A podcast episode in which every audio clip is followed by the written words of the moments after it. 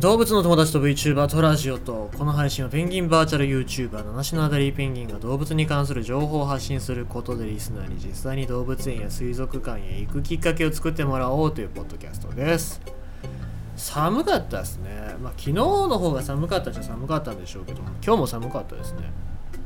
12度か、えー今日は16度だったんですけど昨日は12度でまあ10度台ぐらいが最高気温になる時期なんだろうなっていう感じでございますね。でなんか雲なんかもさ穴がぽっかり開いた雲が出てききてでこれがなんか秋から冬にかけてにななる時期に出てくる雲だよっていうことでなんかツイッターでバズってましたけどもちょっとなんかね降臨してきそうで怖い雲だなと思いましたけどまあなんか陰謀論者の人は地震雲だ地震雲だって言いそうですけどね、えーそんなことで地震が予測できるんであれば人間はそんな苦しんでませんね。災害に。はい。なので、えー地震は予知できません。はい。ナマズもあのみんな猫も地震は予知できませんから。はい。まあ、そんな感じでございますわね、まあ、自然となんとか共存していかなきゃいけないなっていうふうにも思ってきますしあとちょっと気になってたのはボルソナロさん。あブラジルのボルソナロさんが大統領になってから、えー森林。このブラジルっていうのは湿地帯があったりとかアマゾン川があったりとかっていうことでいろいろと本当に自然豊かな場所、まあ地球のね酸素のほとんどをあそこの森林地帯で、まあ、湿地帯で作ってるんだっていうふうに言われておりますけども今ブラジル国立宇宙研究所によるとブラジル国内の熱帯雨林っていうのの破壊が2008年以降で最悪の状態に加速してるっていうことで、まあ、凄まじい勢いで加速してるよっていうふうに言われておりますね。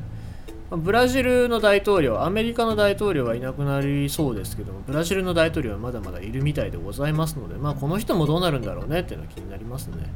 さて、えーそんなお話でございますけども、昨日は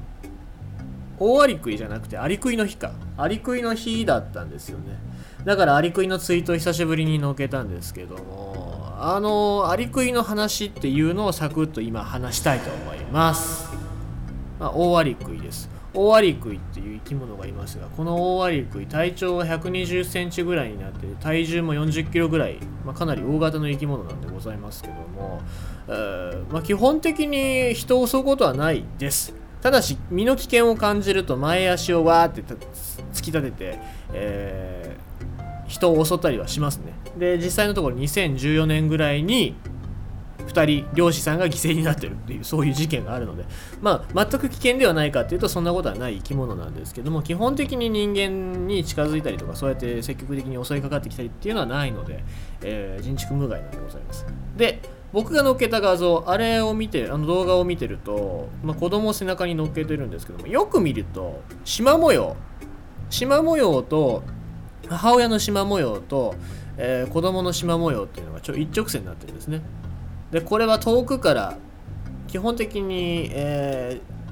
ジャガーとかがオオアリクイとかの敵になるわけなんですけどもジャガーは、まあ、あんまり大きすぎるオオアリクイっていうのは襲わないけども子供は襲うんですね。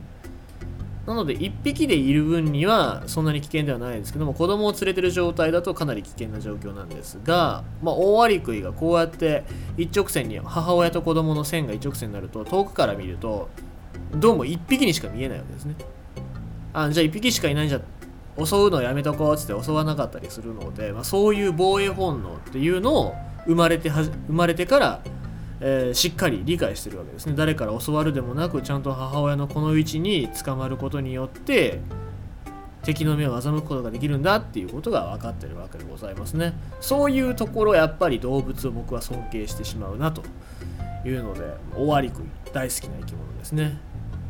でちなみにこのオオアリクイなんですけども現在ブラジル国内には5000頭ぐらいしかいないというふうに言われております。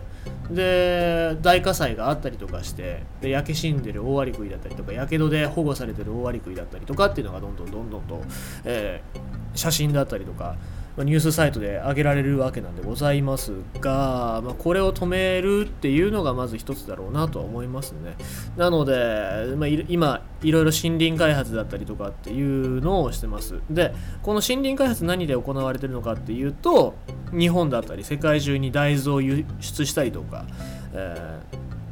ー、そういう農地ですね、輸出するための農作物を作るための農地を作るために焼き畑で、え、焼いてでそこを畑にするっていうことをやってるんですけどもそこで犠牲になるのはやっぱり動物たちなわけでございます。